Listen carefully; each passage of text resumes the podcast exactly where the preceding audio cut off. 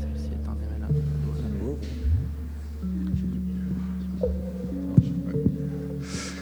Alors on va commencer doucement, ça va faire venir euh, les retardataires. Je vais d'abord vous présenter euh, les deux personnages qui sont en hauteur par rapport à vous. Tout d'abord le vigneron David Large, un jeune vigneron qui fait des vins que vous êtes peut-être déjà en train de goûter, donc notamment cette cuvée Piranha. Voilà, donc c'est sa première expérience de binge reading qui consiste à lire cul sec ou presque une petite trentaine de textes qui sont tous issus des maisons d'édition qui sont au premier étage. Ils ont été sélectionnés vraiment euh, comme ça euh, sur le fil, vous allez voir, c'est assez puissant, dans des styles très variés.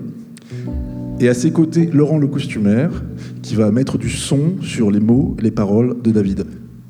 David,